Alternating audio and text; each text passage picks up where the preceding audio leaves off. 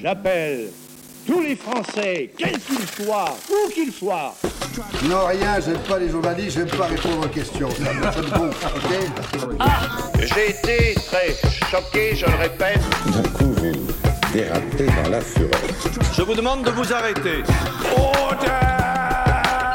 Je souhaite que chacun se reprenne. Bonjour à tous, vous écoutez Du Biscuit, le podcast qui vous parle d'éducation aux médias et l'information. Comme toutes les semaines, je suis accompagné de Martin. Bonjour Martin. Salut Rémi. L'image au centre de cet épisode, puisqu'il sera question aujourd'hui de photojournalisme. Tout d'abord avec la séquence médiatique de la semaine et une photo qui a fait en quelques heures le tour du monde. Cette photo, c'est celle du petit Elan, une photo devenue icône. Deux invités cette semaine pour nous parler de photographie. Nous rencontrerons Bertrand Godilière, photographe et membre du collectif ITEM, ainsi que Rémi Bouquet-Deschaux, journaliste et membre lui de la Fondation Varenne.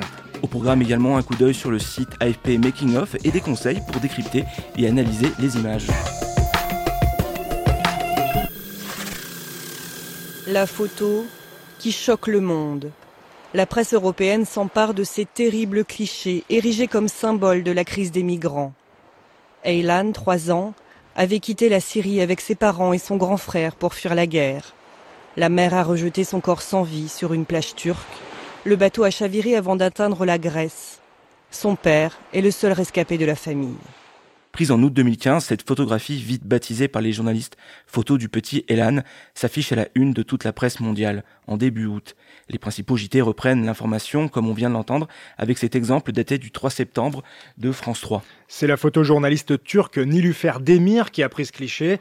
Le petit garçon, rappelez-vous, short bleu, t-shirt rouge, allongé, il semble paisible sur la plage, les vagues de la Méditerranée venant lécher ce petit corps noyé. En quelques jours, l'onde médiatique se propage mondialement et même le pape François, dans une homélie prononcée quelques jours après la diffusion, reviendra sur l'événement. Le cadavre de ce petit garçon est devenu une image icône.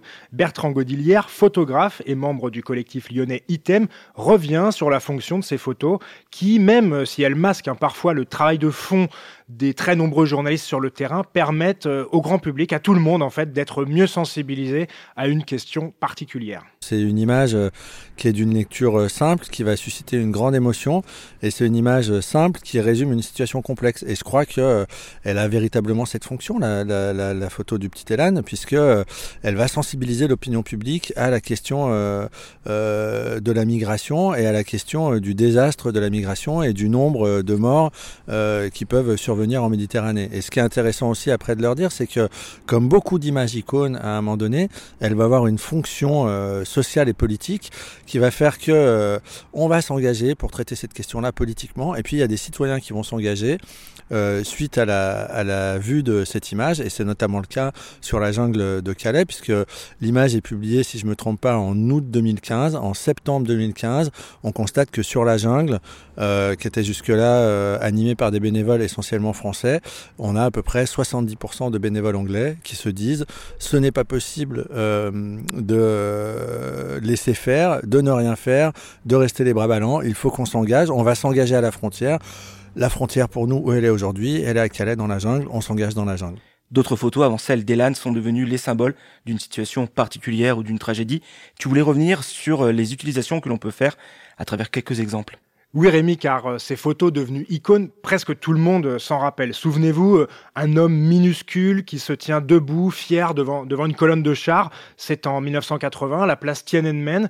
Cet homme, dont on n'a jamais connu le nom, ni, ni le sort, ni le destin, va devenir l'incarnation de cette jeunesse chinoise qui se révolte à l'époque contre le pouvoir communiste. Une autre époque et un autre symbole, Martin, la petite fille vietnamienne brûlée au napalm en 1972. Oui, prise juste après le bombardement au napalm de son village, euh, au Vietnam, cette photo en noir et blanc aurait, dit-on, euh, précipité euh, la prise de conscience du monde entier, ou en tout cas du monde occidental, des horreurs de la guerre du Vietnam menée euh, par les GIs américains. On y voit Kim Phuc, 9 ans, brûlé, qui court au milieu d'autres enfants, apeurés et hagards. En pleurs, la petite fille écarte les bras et semble se diriger droit vers le photographe. Pour chaque conflit ou situation dramatique ou historique, on retrouve de telles photos. Oui, quasiment. En fait, chaque décennie, avec ses lots de conflits, de crises, qu'elles soient crise sociale ou crise, euh, une guerre, euh, crise de famine, on va retrouver de, de, des telles photos symboles. On peut penser à Raymond Depardon, sa photo d'un homme sur le mur de Berlin en 89 qui crie sa liberté, toujours en noir et blanc. On le voit crier, se découper sur le ciel. Ou celle de Marc Ribou, la photo d'une jeune fille prise à Washington en 1967 qui va avec un œillet devant les militaires qui ont euh, leurs fusils, ou euh, encore plus récemment en 1993 la photo de Kevin Carter, cette petite fille avec un vautour. On, en reparlera hein, dans du biscuit de cette petite fille euh, avec ce vautour. À chaque fois, ça nous résume une situation, ça permet à tout le monde de prendre conscience de la situation. Et bien sûr, dans des ateliers d'éducation média, dans des discussions, dans des débats, on peut l'utiliser. Euh, la photo icône, elle va nous permettre d'analyser l'image. On verra dans cette émission comment on peut, euh, en quelques mots, analyser une image avec quelques possibilités, quelques outils assez simples. Et puis, bien sûr, on peut débattre de la situation, la situation sur le terrain, par exemple, pour savoir ce qui se passe au Soudan en 1993. Que veut dire le mur de Berlin euh, Parler de la commémoration lors euh, de l'édification du mur ou de sa destruction en 89. Bref, toutes ces photos, elles sont accessibles sur Internet. On peut s'en servir pour les analyser, mais aussi pour bien sûr provoquer le débat sur des situations euh, parfois très très complexes.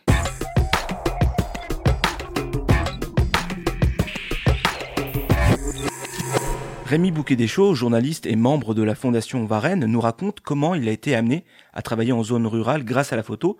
Il revient sur la genèse de l'une des dernières opérations menées par la Fondation. J'ai été contacté il y, a, trois ans avec Philippe Page, le directeur général de la Fondation.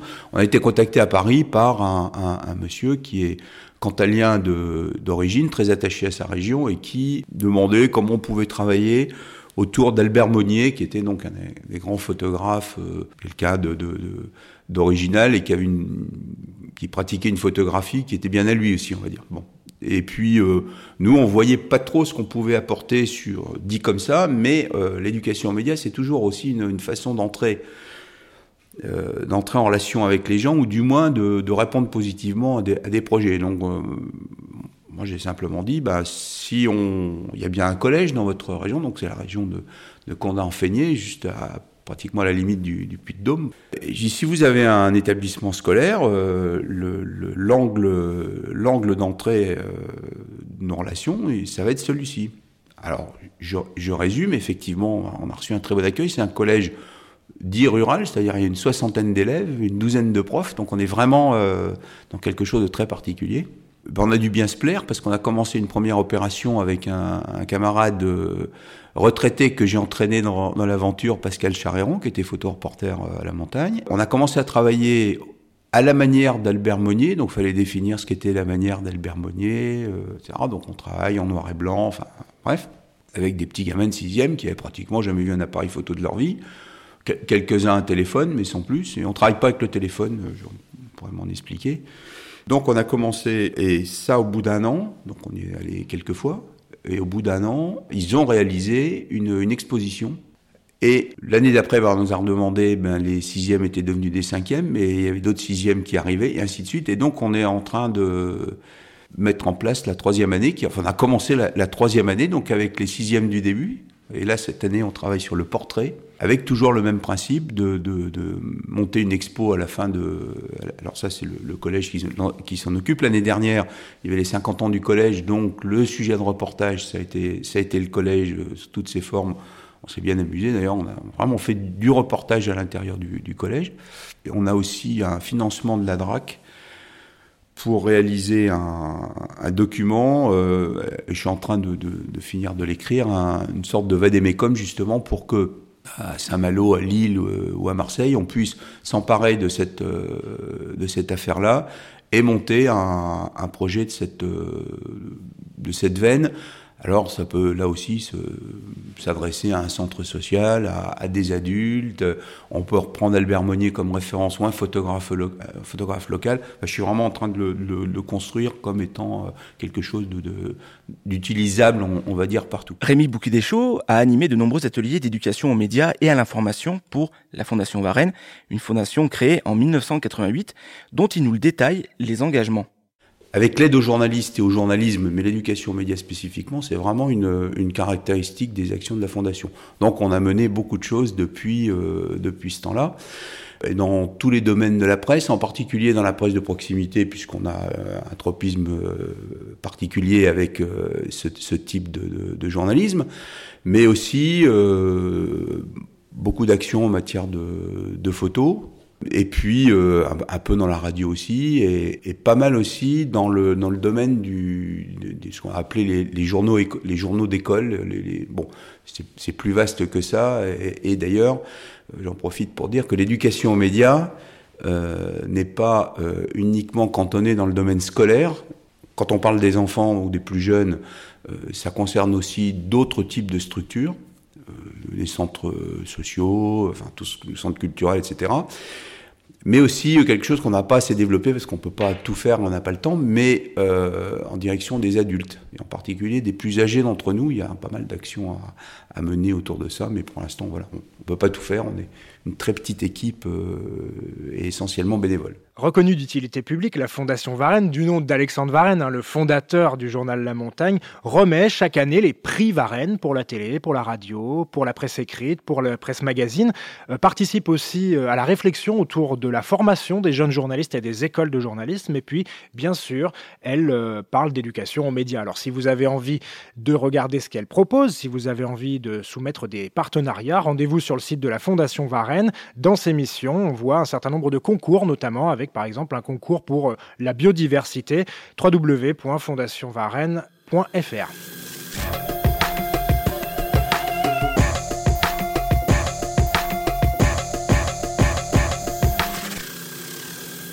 Dans cet épisode spécial photojournalisme, Martin, tu as choisi de nous parler du site internet de l'AFP, AFP Making of. Oui, en fait, c'est un blog qui est hébergé par le site internet de l'AFP et qui nous parle des coulisses de l'information et du photojournalisme. Ici, on a le ressenti, le rapport, l'angle de vue du photographe qui a pris tel ou tel cliché, avec bien sûr une explication, où il se trouvait, quelle était la situation. Euh, ça peut être une photographie euh, tout simplement de sport, avec euh, par exemple une conférence de presse de Didier Deschamps, où on apprend comment la communication de l'équipe de France avait été verrouillée véritablement pendant la dernière Coupe du Monde, mais aussi des photographies de scènes de guerre ou des photographies par parfois beaucoup plus joyeuses, hein, puisqu'on n'a pas que euh, des photographies de conflits, de guerres ou euh, de famines dans le, dans le photojournalisme. Et sur le site AFP Making of, tu as choisi une photo qui a fait beaucoup parler d'elle lorsqu'elle a été diffusée le 1er mai 2017, la photo d'un CRS transformé en torche humaine. Oui, c'est d'ailleurs aussi devenu une photo icône à ce moment-là, euh, lors de cette manifestation euh, du, du 1er mai qui se déroulait euh, à Paris en 2017 eh bien, on voit un CRS qui a été touché par un cocktail Molotov et qui devient une véritable torche humaine. Alors, derrière cette photo icône, on a quand même euh, plusieurs questions qui se posent. Ce qui est intéressant, c'est que là, c'est le photojournaliste lui-même, Zakaria Abdelkafi de l'AFP, qui nous parle de la manière dont il a travaillé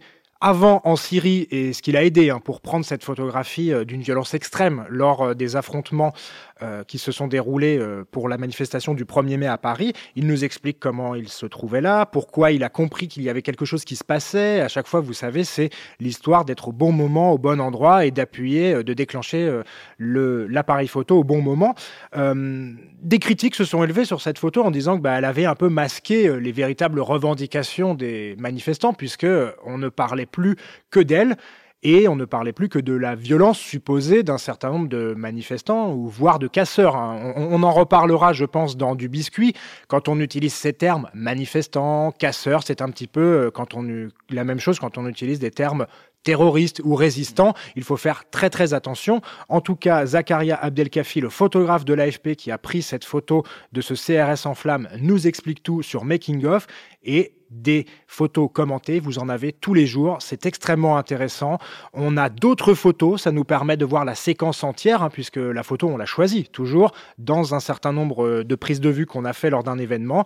Et sur ce site internet AFP Making of, c'est une mine d'informations pour tous ceux qui voudraient travailler autour de la photo d'actualité on retrouve Bertrand Godillère qui évoque les manières d'aborder à l'école en famille ou dans les médiathèques cette société de l'image dans laquelle nous vivons Je crois qu'il faut l'aborder euh, par euh, petites touches, c'est-à-dire qu'on ne peut pas l'aborder de manière globale.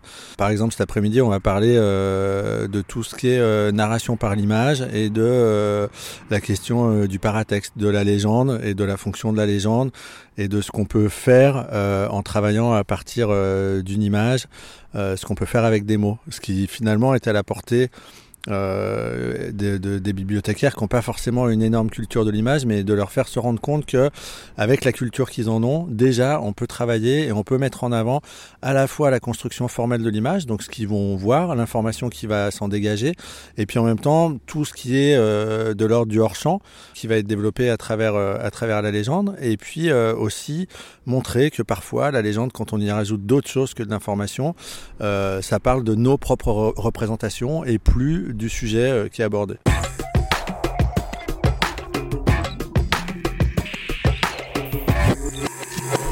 Et pour finir par de la pratique, tu voulais nous donner quelques clés pour analyser une image. Et oui, parce que vous l'avez compris en écoutant le photographe Bertrand Godiliard, on vit dans un monde de l'image, que ce soit des photos partagées euh, par chacun sur les réseaux sociaux. Hein. Vous savez, euh, le tonton Marcel ou alors euh, le dernier inscrit sur les réseaux sociaux qui se partage un selfie, des publicités, de la communication, des campagnes électorales. On a de l'image partout. Alors, il faut quand même donner quelques petites clés pour l'analyser. C'est pas toujours très simple, mais si déjà on peut parler des auteurs, de langue, du point de vue, c'est quand même intéressant. Et puis, vous l'avez entendu, Bertrand Godeliard nous rappelle qu'une photo de presse, une photo en général, doit être accompagnée d'une légende. C'est ce texte qui permet d'identifier facilement les 5 W. Rémi, tu sais ce que c'est, les, les 5 W, tu t'en rappelles? Oui, c'est what, where, who, when, et, euh, et, on en oublie toujours un, mais c'est pas grave, ça nous permet de savoir. C'est en anglais bien sûr, on a les mêmes en français. Hein, où a été prise la photo, quand a été prise la photo, par qui, dans quel contexte. À chaque fois, il faut qu'il y ait ces informations. Une photo va avec un paratexte. Ces informations, alors elles sont essentielles, mais elles sont aussi parfois absentes. Comment peut-on faire pour continuer tout de même l'analyse? Oui, parce que euh, des fois, on ne trouve pas cette légende euh, sur Internet. Vous allez sur un réseau social, une photo est diffusée, pas de légende, pas d'auteur, on ne sait pas ce que c'est. On peut tout de même euh, regarder, analyser cette image. Alors bien sûr, on va parler de composition à ces moments. Hein. La composition, c'est la manière dont les éléments sont agencés dans, dans la photo. Il y a bien évidemment une question de cadrage, ça tout le monde y pense en réalité, mais c'est beaucoup plus compliqué que ça. C'est le photographe qui fait le choix de ce cadrage, c'est-à-dire d'exclure ou d'inclure des personnes des éléments euh, qui peuvent parfois éclairer d'une manière différente. On parlera également des lignes de force qui vont structurer euh, la photo, euh, de quelle manière se situent ces lignes, est-ce qu'il y a un point de fuite qui donne une idée de, perspective? Bien sûr, on pourra parler des couleurs lorsque c'est une photo couleur ou des nuances lorsque c'est pris en noir et blanc, des détails, autant d'informations qu'il va falloir lire, identifier et interpréter. Et quelles applications pratiques peut-on faire avec l'image ou la photo en éducation aux médias et à l'information? Comme on l'a vu tout au long de ce podcast, on peut bien sûr travailler de multiples façons l'image. Euh, tout simplement faire de la prise de vue. Des petits appareils photo, des smartphones, des téléphones, euh, tout le monde en a un, hop, on part en reportage, on décide de quelles photos on peut prendre, on les regarde, on les commente, on les critique. On a aussi euh, tout ce qui est critique de l'image. Ça, c'est facile à faire avec des adultes. On utilise ces photos icônes ou, d'autres photos de l'actualité ou celles qui font la, une de la presse. Comme ça, on, est tout de suite en, rendez-vous avec, avec l'actualité. Euh, bien évidemment, il y, a un petit, exercice que moi j'aime bien, c'est un exercice de légendage. Vous avez euh, des photos de l'AFP, par exemple, que vous pouvez prendre sur Internet ou d'autres photos des photos d'actualité et puis euh, vous copiez les vraies légendes et vous demandez à des groupes de formuler de fausses légendes mais qui pourraient euh, paraître probables et puis après on échange autour de cela. Euh, ça nous permet de savoir si on est capable de, en un coup d'œil et puis après en, plus longtemps d'analyser et d'interpréter correctement ces photos parce que là aussi on a le souci, hein, Rémi, est-ce que je partage ou est-ce que je mm. partage pas des photos sur les réseaux sociaux? Et parfois il faut quand même prendre quelques précautions, un détail, une tenue, un arrière-plan un personnage qu'on n'avait pas vu tout de suite, eh bien, euh, peut-être qu'on ne partage pas parce que euh, on n'est pas sûr du tout de la source ni du véritable événement qui s'est produit sur la photo. Est-ce que tu aurais un exemple, Martin? Oui, alors pour tous ceux qui voudraient euh, regarder le travail d'une journaliste qui a été primée, un journaliste qui a reçu un prix d'éducation aux médias aux assises du journalisme de Tours dans la catégorie éducation aux médias en 2018, vous pouvez aller sur le site de Manon Aubel et voir le travail qu'elle a engagé autour de la photo et de la vidéo euh, par les jeunes dans un quartier de Paris, dans un quartier d'Île-de-France, lors d'une résidence de journalistes. On vous conseille d'aller voir ces photos. On vous donne rendez-vous très vite et d'ici là, n'oubliez pas que vous pouvez retrouver tous les autres épisodes sur lechantier.radio. Merci beaucoup Martin. Je t'en prie, à très bientôt. Vous pouvez retrouver du biscuit sur le site lechantier.radio et sur Instagram. N'hésitez pas à liker, partager et à nous attribuer plein d'étoiles sur Apple Podcast. Avant de vous quitter, je vous souhaite bonne chance à chacune et à chacun d'entre vous. Au revoir.